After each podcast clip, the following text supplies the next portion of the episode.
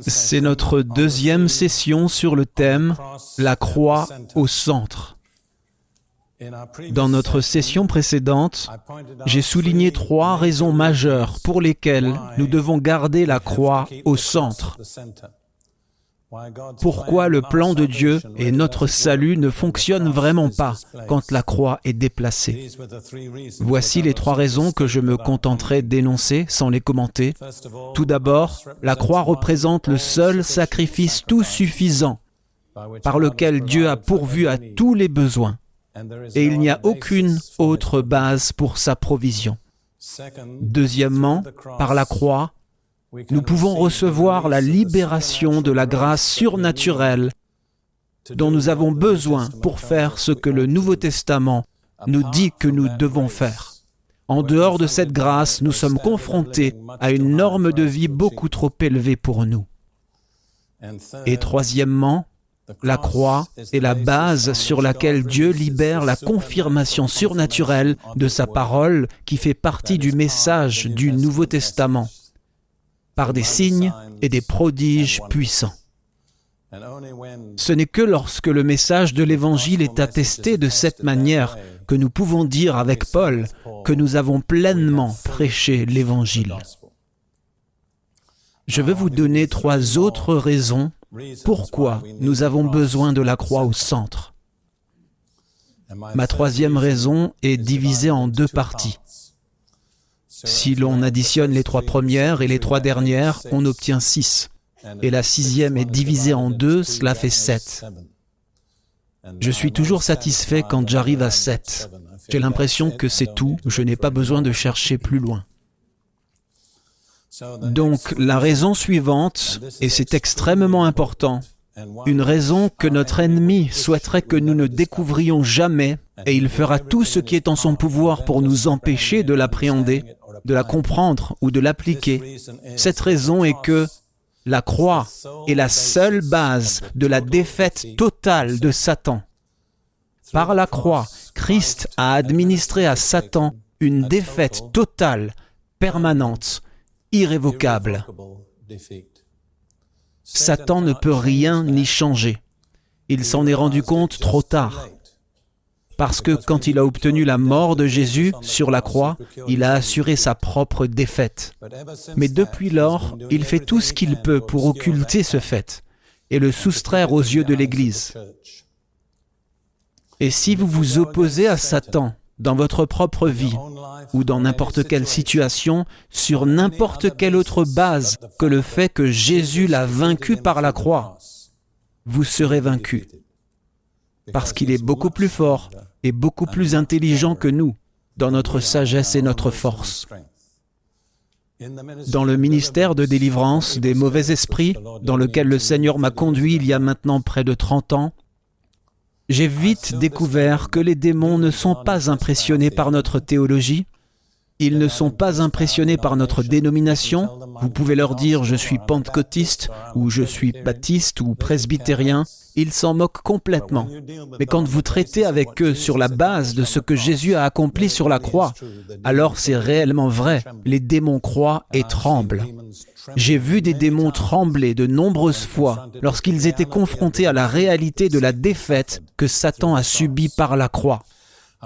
Je voudrais me tourner vers un passage de l'Écriture dans Colossiens 2, versets 13 à 15. Je dois dire qu'il s'agit d'une déclaration un peu compliquée et je ne vais pas pouvoir prendre le temps de développer longuement. J'ai confiance que le Saint-Esprit vous le rendra clair. Colossiens 2, versets 13 à 15. Vous qui étiez morts par vos offenses, et par l'incirconcision de votre chair, il, c'est-à-dire Dieu le Père, vous a rendu à la vie avec lui, Jésus-Christ le Fils, en nous faisant grâce pour, ou en nous pardonnant, toutes nos offenses, il a effacé l'acte dont les ordonnances nous condamnaient et qui subsistait contre nous, et il l'a détruit en le clouant à la croix il a dépouillé les dominations et les autorités, ou les principautés et les puissances, et les a livrées publiquement en spectacle en triomphant d'elles par la croix. Maintenant, j'aimerais que vous gardiez le doigt à cet endroit parce que nous allons y revenir, mais tournons-nous un instant vers Luc 11, versets 21 et 22.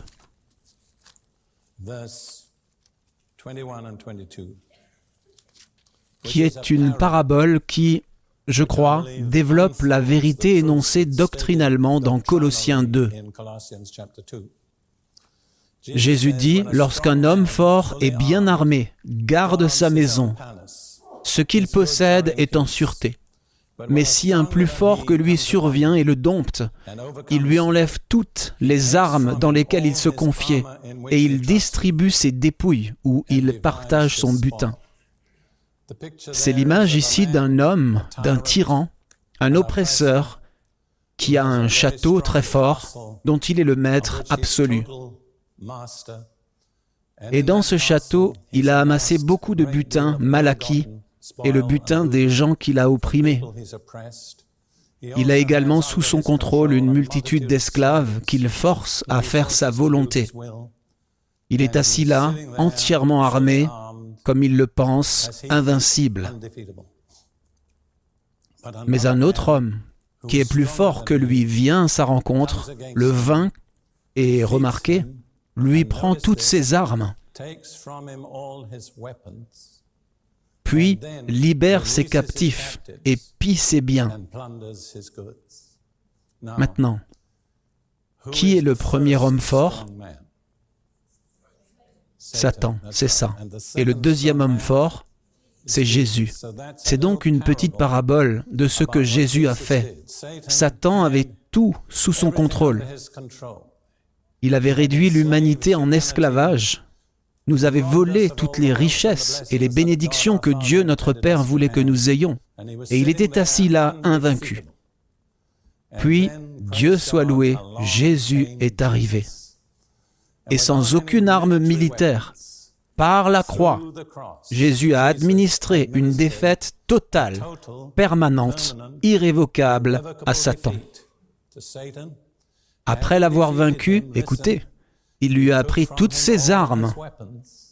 Puis il a dit aux captifs, Maintenant, vous êtes libres. Il a dit, Pendant que vous y allez, prenez une partie du butin.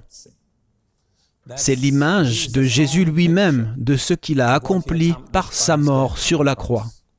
Maintenant, revenons à Colossiens 2, versets 13 à 15, et vous trouverez comment il l'a fait.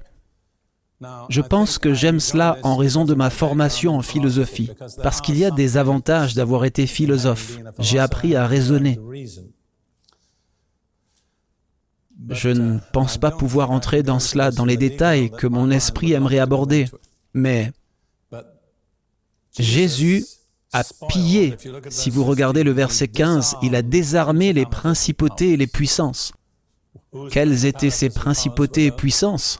Celle de Satan, c'est ça. Les mêmes principautés et puissances dont il est question dans Éphésiens 6, verset 12, où il est dit, Car nous n'avons pas à lutter contre la chair et le sang, mais contre les dominations, contre les autorités, ou contre les principautés, contre les puissances, contre les princes de ce monde de ténèbres, contre les esprits méchants dans les lieux célestes. Jésus les a donc vaincus et les a dépouillés de leurs armes, et il les a livrés en spectacle. Alors, ce qu'il faut comprendre, c'est sur quelle base il a fait cela. Parce que tant qu'on n'a pas compris la base, nous pouvons y croire en théorie, mais nous ne pouvons pas l'appliquer dans la pratique. Quelle est la grande arme de Satan contre l'humanité? Vous pouvez me donner n'importe quelle réponse, mais je n'en accepterai qu'une. Non, je crois avoir entendu quelqu'un le dire timidement. La culpabilité, c'est ça. Vous voyez, je vais vous donner une petite image qui sort de mon imagination, de quelque chose qui aurait pu arriver il y a très très longtemps, je ne sais combien de temps. Nous savons que Satan, au moins à l'époque de Job, avait accès à la présence de Dieu. Parce que lorsque les anges sont venus se présenter et donner une explication de ce qu'ils avaient fait, Satan s'est joint à la foule. C'est typique de lui, car son attitude était ⁇ Eh bien Dieu, je sais que j'ai fait une erreur, mais je suis là. Je viens encore dans ta présence. Et d'après ce que je comprends, La seule personne qui ait repéré Satan, c'est le Seigneur. Vous voyez? Parce que Paul dit qu'il peut se changer en ange de lumière. Vous vous rappelez alors que Dieu et Satan ont eu une discussion au sujet de Job? N'êtes-vous pas plutôt heureux que vous n'étiez pas la personne dont ils ont discuté? Quoi qu'il en soit, je me représente Satan. Il est, il est impudent, il est provocateur, il est vantard, il a une grande bouche. Et j'imagine parfois Satan disant à Dieu,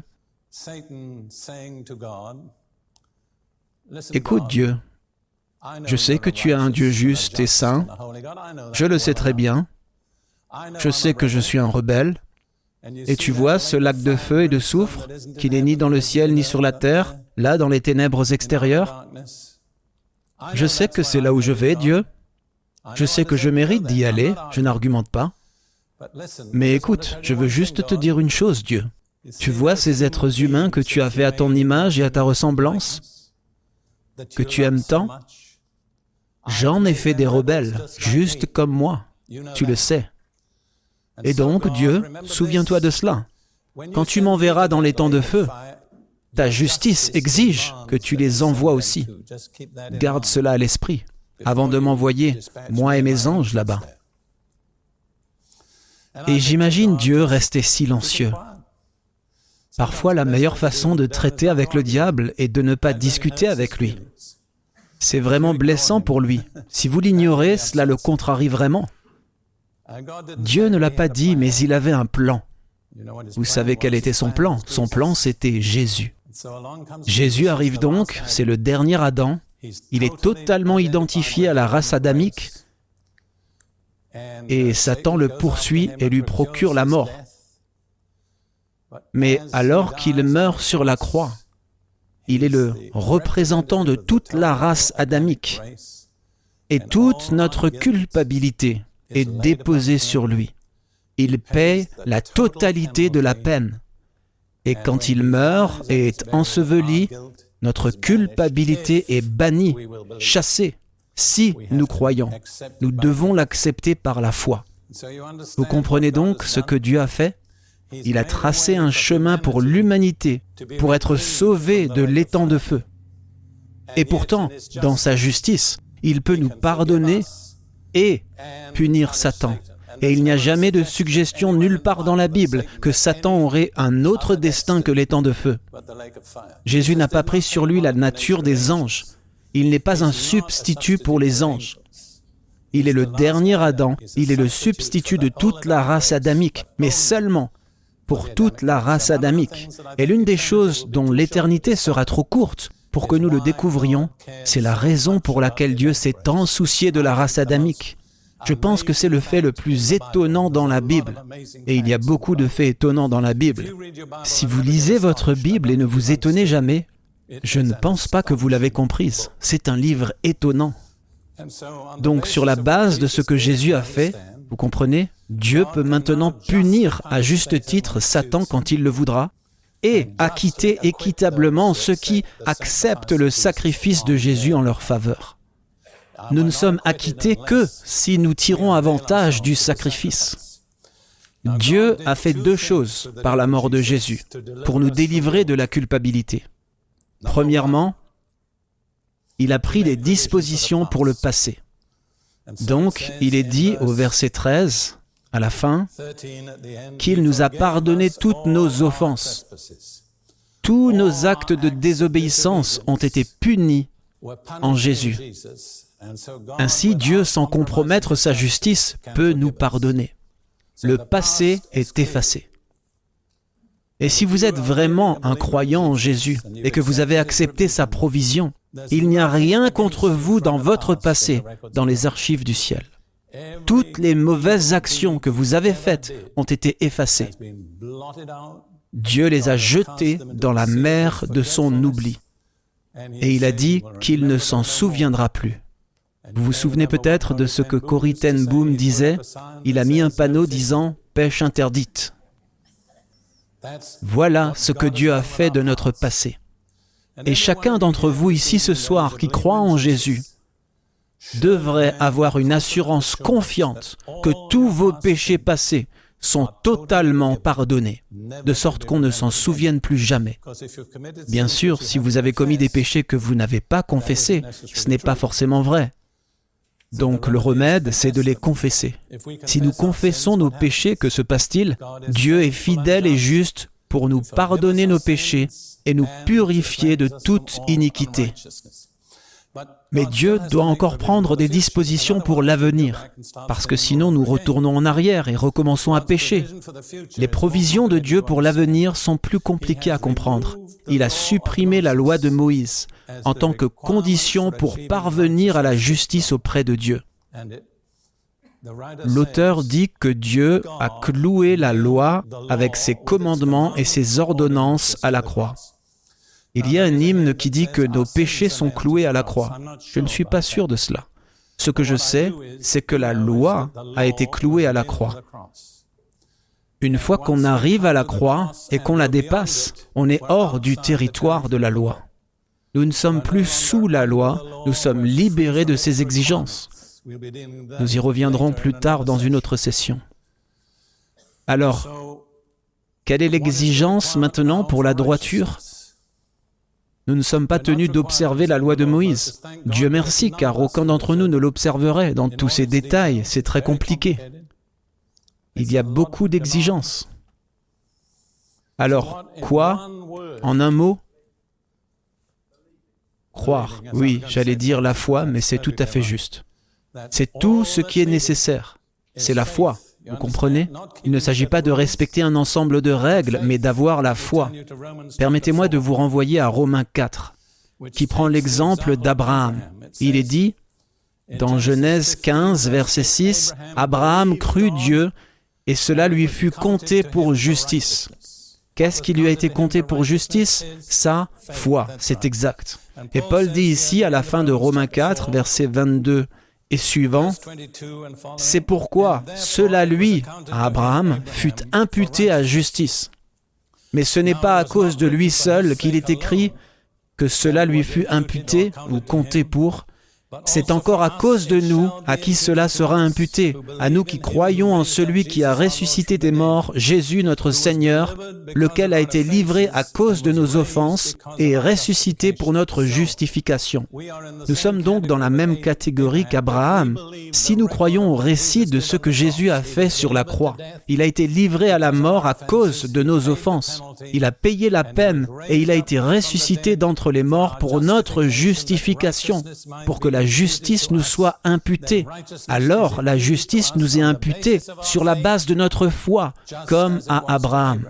Abraham n'a pas gagné la justice en observant les œuvres de la loi. Il n'était même pas sous la loi. Elle ne nous sera pas imputée à cause de ce que nous faisons, mais à cause de ce que nous croyons. La foi est la seule base de la justice acceptée par Dieu. Comme je le comprends, Dieu ne nous permet pas d'ajouter quoi que ce soit à cette exigence. Ce n'est pas la foi plus quelque chose. Ce n'est pas la foi plus la loi, la foi plus l'Église, la foi plus le baptême, la foi plus les bonnes œuvres, c'est la foi. Et comme il disait, sola fide. Savez-vous ce que cela veut dire? Par la foi seule. C'est vraiment la grande vérité restaurée de la réforme. Je ne pense pas que la réforme ait tout restauré, mais elle s'est accrochée à ce fait. C'est seulement par la foi que nous pouvons être comptés comme justes auprès de Dieu. Parce que Dieu a abrogé la loi de Moïse en tant qu'exigence pour parvenir à la justice. Et il n'a substitué aucune autre loi, Dieu soit loué. Je sais que j'ai enseigné cela tant de fois, et j'ai vu des chrétiens la bouche ouverte, bouche bée, me regardant avec étonnement. Je m'y suis habitué. Et pourtant, c'est bien là la vérité centrale de l'Évangile. Ce qui est étonnant, c'est le nombre de personnes qui disent croire en l'Évangile et qui ne comprennent pas cela. Permettez-moi de vous donner un autre passage de l'Écriture, dans Éphésiens 2, à partir du verset 14, parlant encore de ce que Jésus a fait pour nous sur la croix. Car il est notre paix, lui qui des deux n'en a fait qu'un, les deux qui Juifs et païens. et qui a renversé le mur de séparation, l'inimitié, ayant anéanti par sa chair la loi des ordonnances dans ses prescriptions. Et je pense que nous en resterons là. Il a anéanti ou aboli dans sa chair par sa mort la loi des ordonnances ou commandements contenus dans ses prescriptions et a ainsi aboli l'inimitié. Vous voyez, la loi n'apporte pas la paix, elle apporte l'inimitié. Tout d'abord, elle apporte l'inimitié entre juifs et non-juifs. Elle l'a fait pendant quelque chose comme 4000 ans ou 3500 ans. Voici les juifs qui font cela et disant, c'est ce qui nous rend juste. Et voilà le reste d'entre nous qui ne le faisons pas et qui disons, nous sommes tout aussi bons que vous, voire meilleurs. Et puis, la loi crée aussi l'inimitié entre Dieu et l'homme.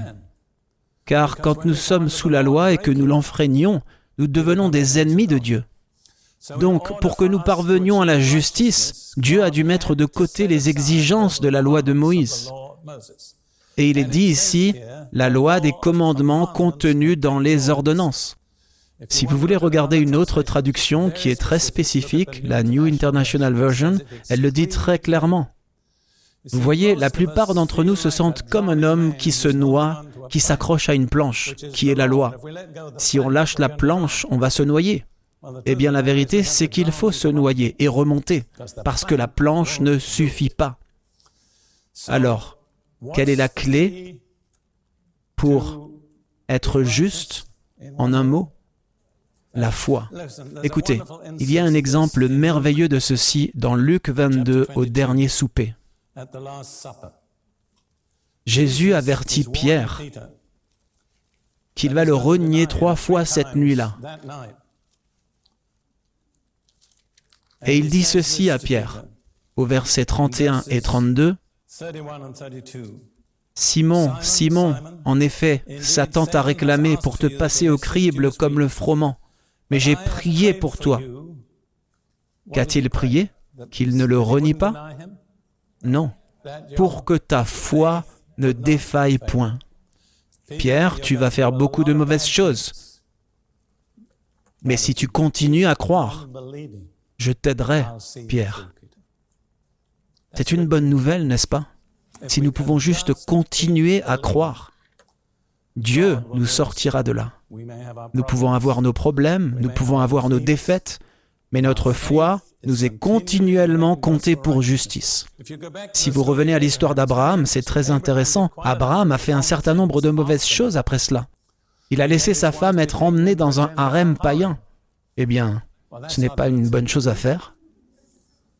Dieu n'a pas approuvé cela, mais tout de même, même pendant qu'il était en train de le faire, sa foi lui était encore comptée pour justice.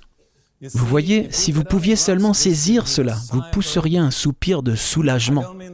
Je ne veux pas dire que Dieu nous encourage à faire de mauvaises choses, mais si nous cherchons sincèrement à faire ce qu'il veut, même si nous faisons quelques mauvaises choses, notre foi nous est encore comptée pour justice. Détendez-vous.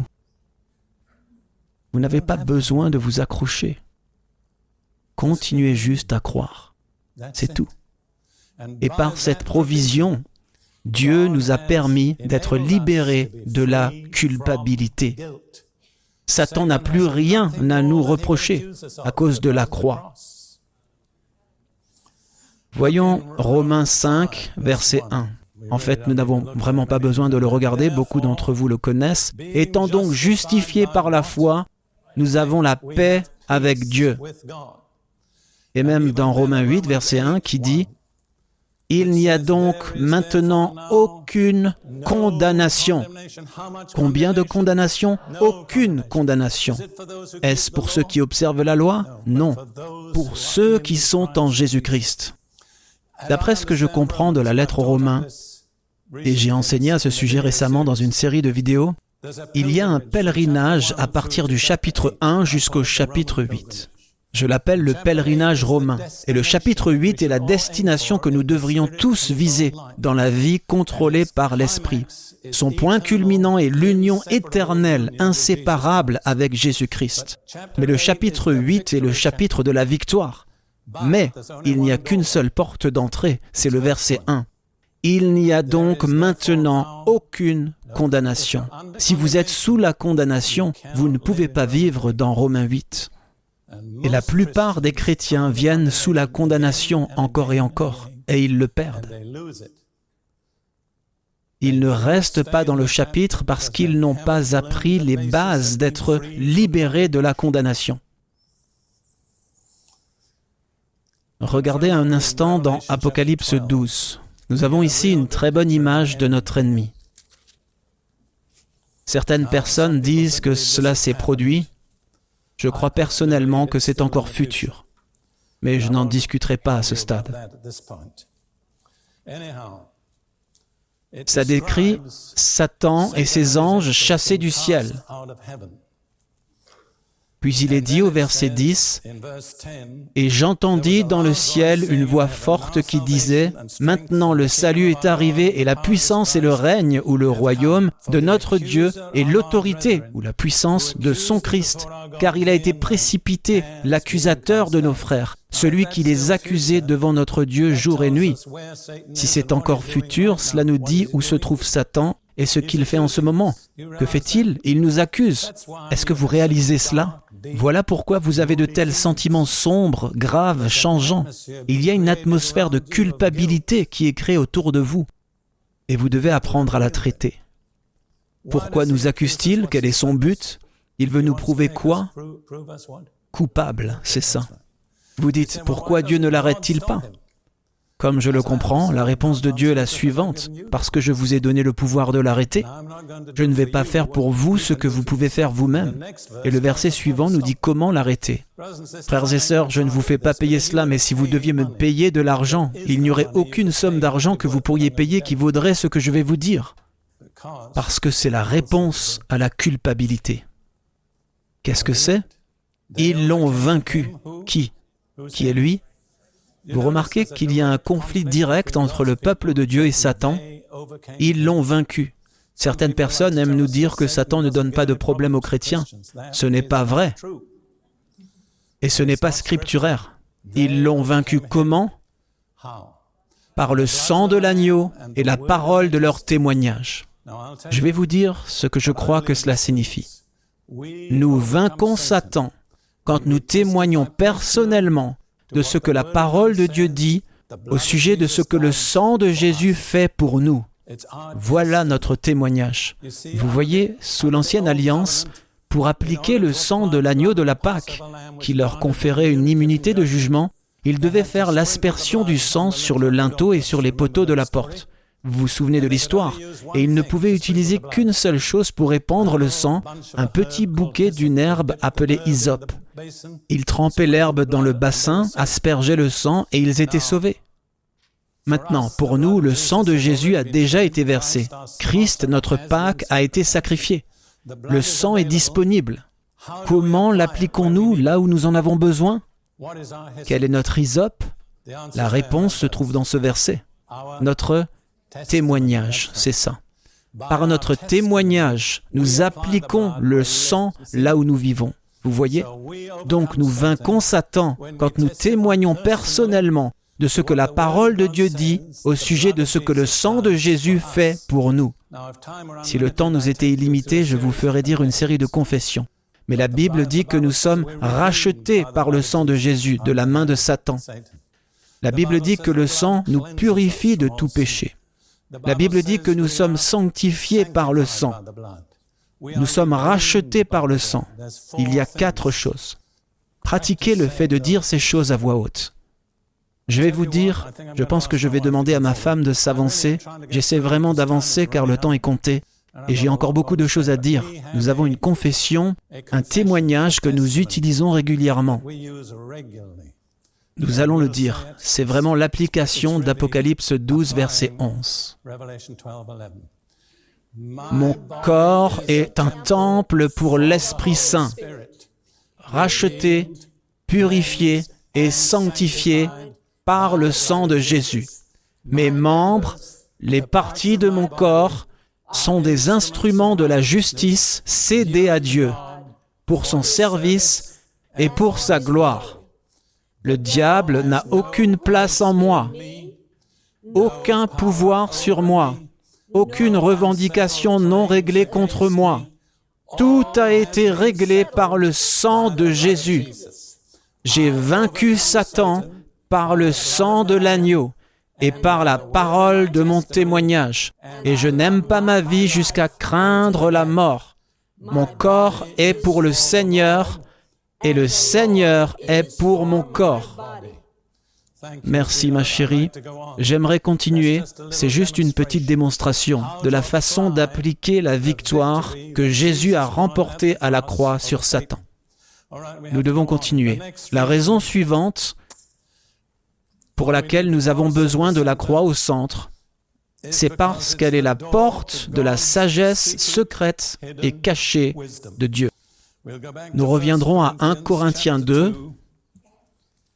Paul a dit que nous ne nous occupons pas de la sagesse de ce monde, mais au verset 6, il commence à parler d'une autre sorte de sagesse. Et c'est la New English Bible, dans sa traduction, qui utilise l'expression une sagesse secrète et cachée de Dieu. En raison de ma formation en philosophie, c'est exactement ce que je recherchais. Une sagesse secrète et cachée. Je ne l'ai pas trouvée dans le christianisme tel que je le connaissais, je ne l'ai pas trouvée dans la philosophie, je l'ai cherché dans le yoga, je l'ai cherché dans toutes sortes d'endroits improbables, et je ne l'ai pas trouvée. Et puis j'ai découvert qu'il y avait une porte. La porte a la forme d'une croix. Si vous passez par la croix, de l'autre côté, il y a la sagesse secrète et cachée de Dieu. Si vous avez la même nature que moi, vous tressaillirez à cette affirmation. Pour moi, c'est passionnant d'avoir accès à la sagesse secrète et cachée de Dieu. Lisons ici dans 1 Corinthiens 2, verset 6 et suivant. Cependant, nous parlons de sagesse parmi ceux qui sont mûrs, mais non pas la sagesse de ce siècle, ni celle des chefs de ce siècle, qui vont être anéantis, mais nous parlons de la sagesse de Dieu, dans un mystère, la sagesse cachée que Dieu a ordonnée avant les siècles pour notre gloire. Si cela ne vous enthousiasme pas, vous ne l'avez jamais compris. Dieu a préparé une sagesse secrète et cachée, et la raison de cette sagesse est de nous amener à la gloire. N'est-ce pas passionnant? Dieu avait depuis l'éternité un plan pour nous amener à la gloire. Le plan est contenu dans sa sagesse secrète et cachée, la porte et la croix. Si vous passez par la croix, vous entrerez dans la sagesse secrète et cachée de Dieu. Paul poursuit. Sagesse qu'aucun des chefs de ce siècle n'a connue, car s'ils l'eussent connue, ils n'auraient pas crucifié le Seigneur de gloire. Vous voyez la croix et le chemin. Mais comme il est écrit, ce sont des choses que l'œil n'a point vues, que l'oreille n'a point entendues, et qui ne sont point montées au cœur de l'homme, des choses que Dieu a préparées pour ceux qui l'aiment. Donc nous ne découvrons pas cela avec les sens, nous ne le découvrons pas avec la raison, nous ne le découvrons pas avec l'imagination. Comment le découvrons-nous? Paul nous le dit, car Dieu nous les a révélées par l'Esprit, car l'Esprit sonde toutes choses, oui, les choses profondes de Dieu. Donc quand nous franchissons la porte de la croix, l'Esprit Saint commence à nous révéler ce que nous ne pourrons jamais découvrir par le raisonnement, par l'imagination, par la spéculation, mais seulement par la révélation. Et vous vous souvenez de ce que j'ai dit tout à l'heure? La seule chose que l'Esprit Saint honore, c'est la croix. Vous pouvez venir sur n'importe quelle autre base, il n'est pas intéressé. Mais quand vous placez la croix au centre, il dit, voilà une personne qui m'intéresse. Vous savez, une des choses que j'aime faire, c'est attirer l'Esprit Saint. Je trouve que quand l'Esprit Saint est là, les choses se passent bien. J'ai découvert que pour attirer l'Esprit Saint, nous devons exalter Jésus et prêcher Christ crucifié. Et quand nous faisons cela, le Saint-Esprit dit, j'aime ces gens-là, je me sens chez moi avec eux, je vais partager cette réunion parce que c'est ce qui me rend heureux. C'est quand Jésus crucifié est exalté.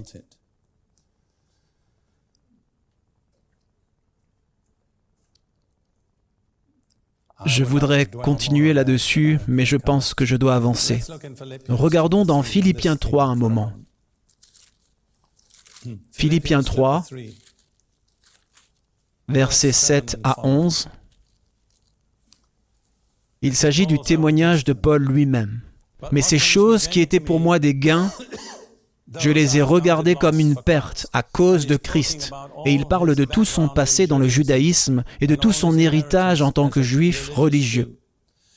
Et même je regarde toutes choses comme une perte, à cause de l'excellence de la connaissance de Jésus-Christ mon Seigneur, pour lequel j'ai renoncé à tout, et je les regarde comme de la boue ou des déchets, afin de gagner Christ. Il dit, rien ne m'intéresse à part Christ, et d'être trouvé en lui. Remarquez ceci, non avec ma justice, celle qui vient de la loi, mais avec celle qui s'obtient par la foi en Christ. Vous vous souvenez de ce que nous avons dit? Il n'y a qu'une seule base pour la justice qui est la foi en Christ. La justice qui vient de Dieu par la foi, afin de connaître Christ et la puissance de sa résurrection et la communion de ses souffrances en se conformant à sa mort si par quelque moyen je puis parvenir à la résurrection des morts. L'ambition suprême de Paul était de connaître Christ. Il n'a pas écrit comme quelqu'un qui ne le connaissait pas, mais son but était de mieux le connaître. Et ceci, c'est après de nombreuses années de service chrétien fructueux. Il a dit, je veux connaître la puissance de sa résurrection, mais avec cela vient la communion de ses souffrances. Pas de croix, pas de couronne. La croix est le chemin vers la sagesse secrète et cachée de Dieu, par laquelle nous partageons sa gloire. Il y a aussi un passage dans Éphésiens, un passage très bref, Éphésiens 2, versets 4 à 6.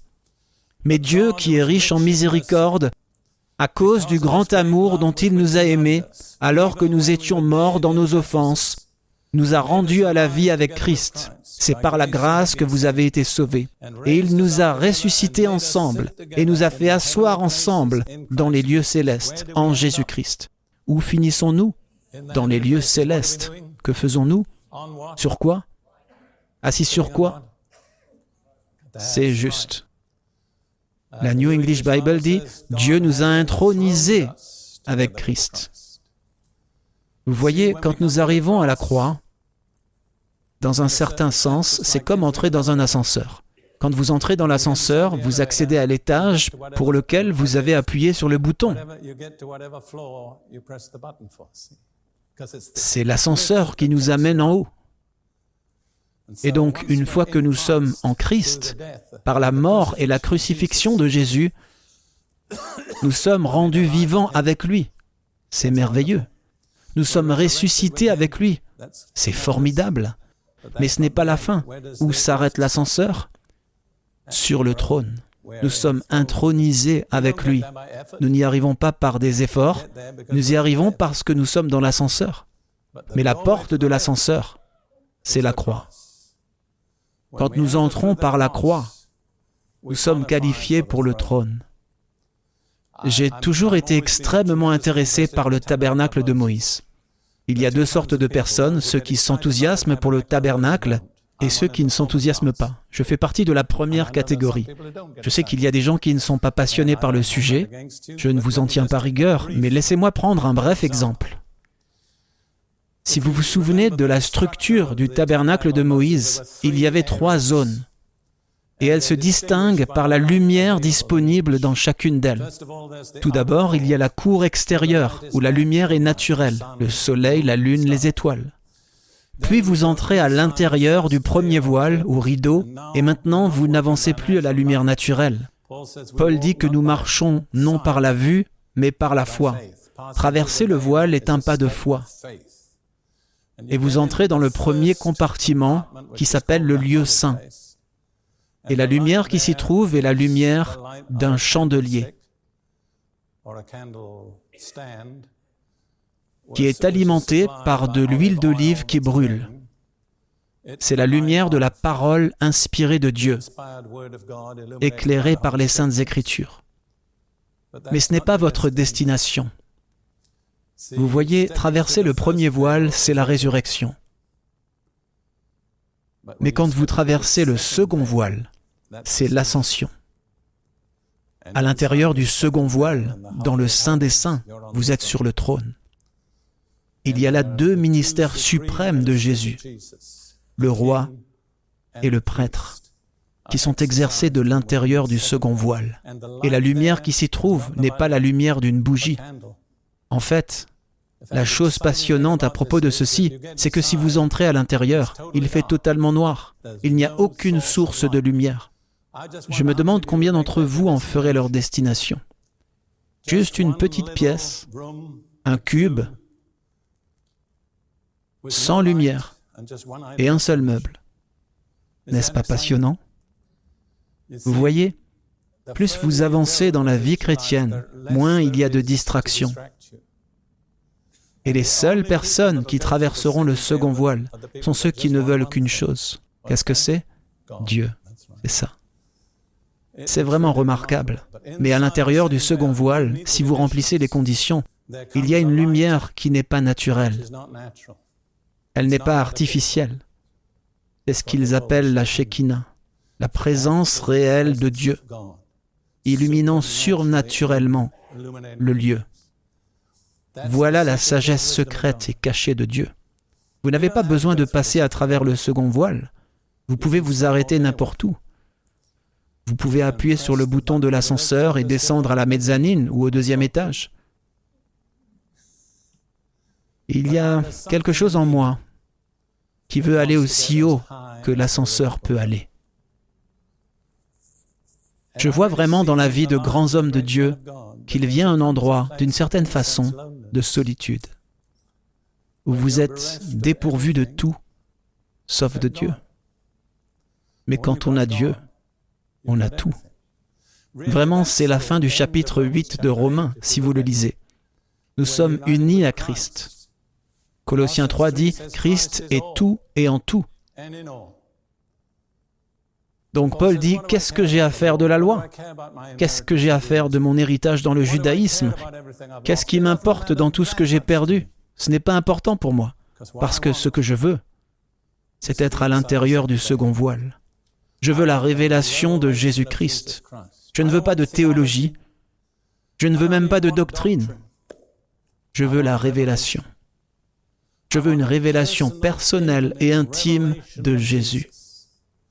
C'est la seule chose qui puisse satisfaire pleinement le désir de mon âme. C'est ainsi que je vois les choses. Très bien, nous en arrivons à la troisième raison de cette session, la sixième, si l'on considère la première session, pour laquelle la croix doit être centrale. J'espère vous avoir enthousiasmé. Si je ne vous ai pas enthousiasmé, je n'ai rien communiqué. Je suis tellement excité en ce moment que je pourrais sauter de haut en bas. Mais je ne le ferai pas. Paul a dit, si je suis sobre, c'est pour vous. Très bien.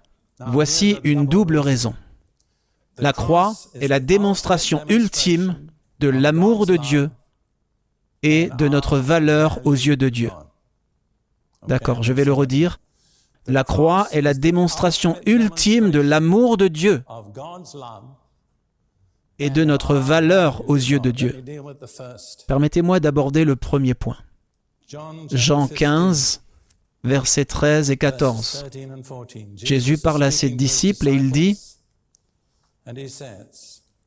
Il n'y a pas de plus grand amour que de donner sa vie pour ses amis. Vous êtes mes amis si vous faites tout ce que je vous commande. En d'autres termes, je vais démontrer le plus grand amour. Je vais donner ma vie pour vous.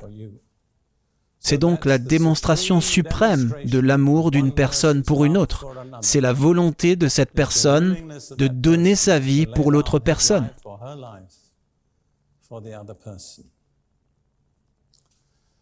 Et puis dans Romains 5,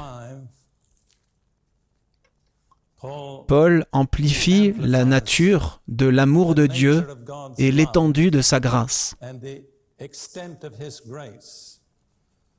Romains 5, à partir du verset 6 jusqu'au verset 10. Car lorsque nous étions encore sans force, Christ, au temps marqué, est mort pour des impies. À peine mourrait-on pour un juste. Quelqu'un peut-être mourrait-il pour un homme de bien. Mais Dieu prouve son amour envers nous en ce que, lorsque nous étions encore des pécheurs, Christ est mort pour nous. À plus forte raison donc, maintenant que nous sommes justifiés par son sang, notez, justifiés par son sang, serons-nous sauvés par lui de la colère?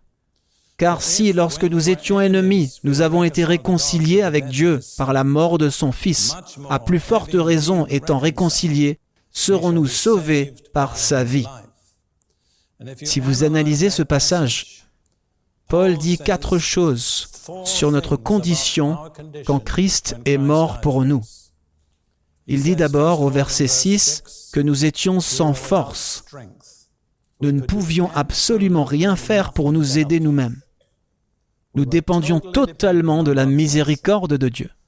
Il dit aussi que Christ est mort pour les impies. Nous étions des impies. Nous avions une nature et un mode de vie, une façon de penser et de nous conduire qui était totalement étranger à Dieu. Puis il dit au verset 8,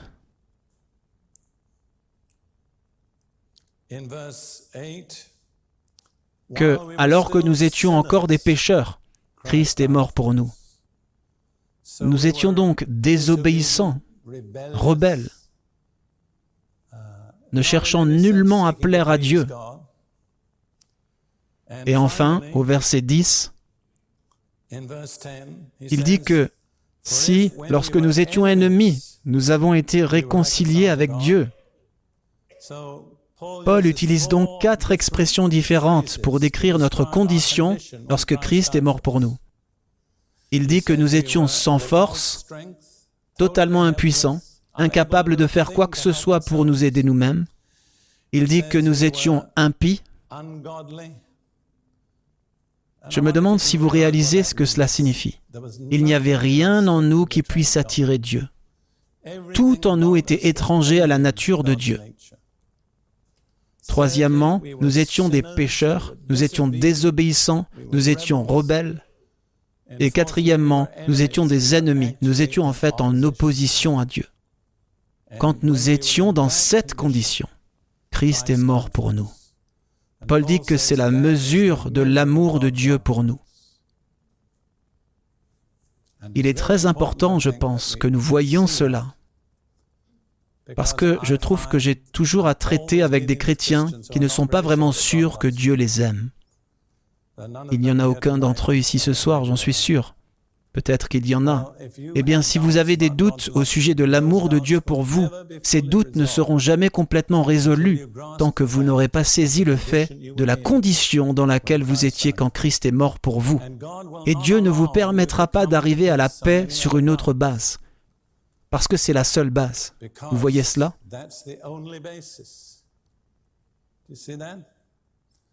Vous pouvez vous appuyer sur l'attitude d'un ami ou sur l'aide d'un ministre de culte ou l'assurance de quelqu'un qu'il ou elle vous aimera. Si je comprends la démarche de Dieu, tôt ou tard, il vous enlèvera cela dans votre vie.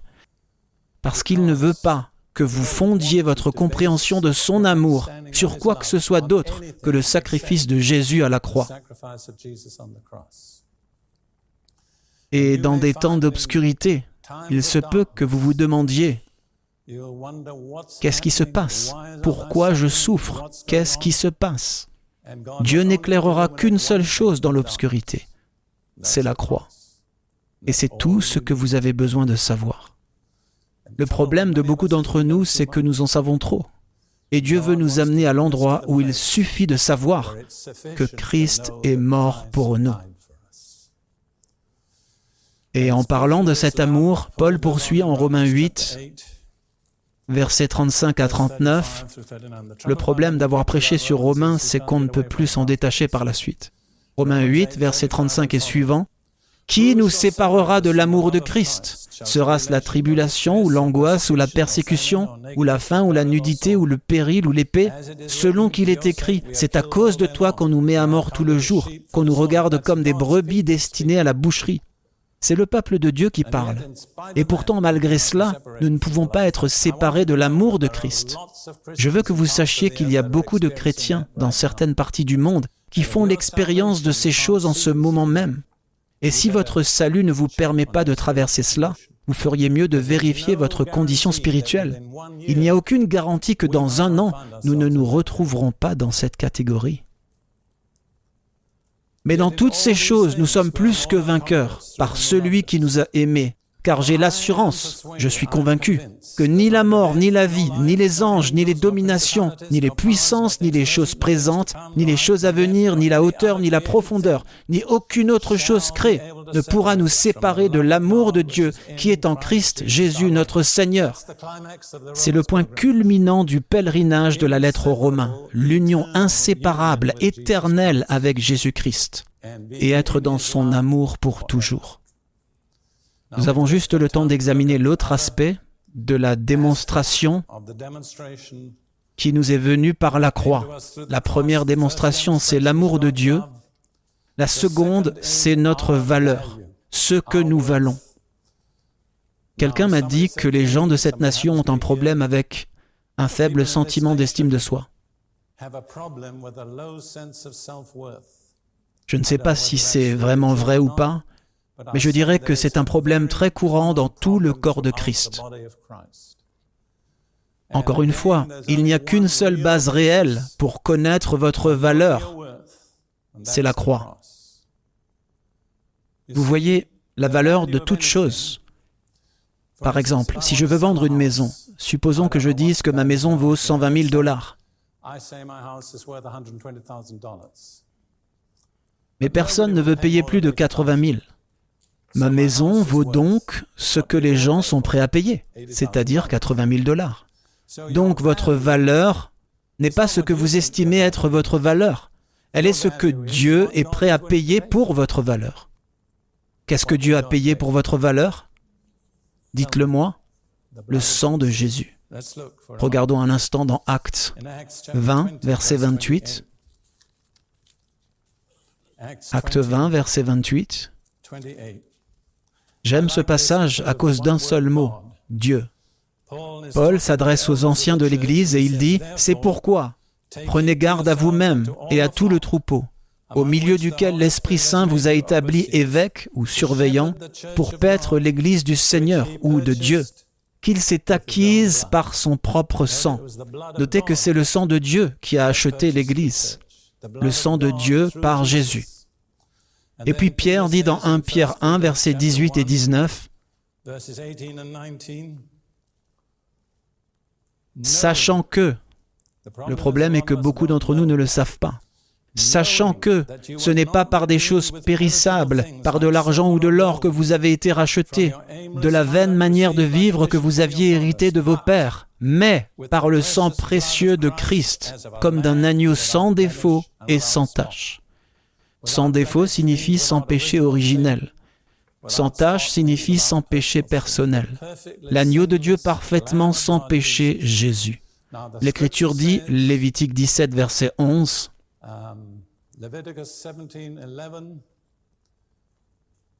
La vie ou l'âme de la chair est dans le sang. Et puis Dieu dit, Je vous l'ai donné sur l'autel pour faire l'expiation de vos âmes. Donc quand Jésus, Ésaïe 53, verset 12 dit qu'il a versé sa vie ou son âme jusqu'à la mort. Quand Jésus a versé son sang à la croix, il a donné sa vie, son âme, comme prix de la rédemption pour toute l'humanité. Et l'Écriture dit dans le livre des psaumes, Dieu a pourvu à la rédemption jusqu'au débordement.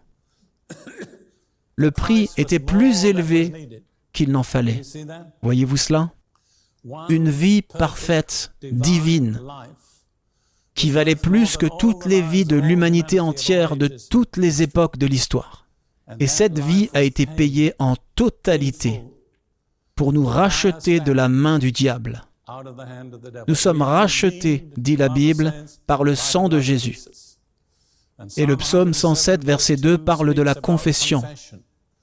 Il est dit que les rachetés de l'Éternel le disent, ceux qu'il a rachetés de la main de l'ennemi. Vous voyez, vous n'avez pas vraiment la rédemption tant que vous ne l'avez pas dit.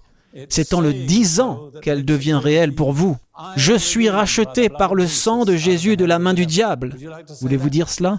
Je suis racheté par le sang de Jésus de la main du diable. Laissez-moi vous donner une dernière image que j'aime. C'est Matthieu 13, versets 45 et 46. C'est l'une des courtes paraboles. Je sais qu'il y a beaucoup de façons d'interpréter cette parabole, et vous pouvez avoir une manière différente, mais soyez indulgents avec moi, parce que c'est très réel pour moi, et si je peux le communiquer, cela vous bénira. Le royaume des cieux est semblable à un marchand qui cherche de belles perles, et quand il a trouvé une perle de grand prix, il est allé vendre tout ce qu'il avait et l'a achetée. Maintenant, pour moi, cela illustre, entre autres choses, Jésus le marchand. Et il connaissait la valeur, il n'était pas un touriste. Il connaissait les perles. Il a vu une perle de si grande valeur qu'il a vendu tout ce qu'il avait pour l'avoir.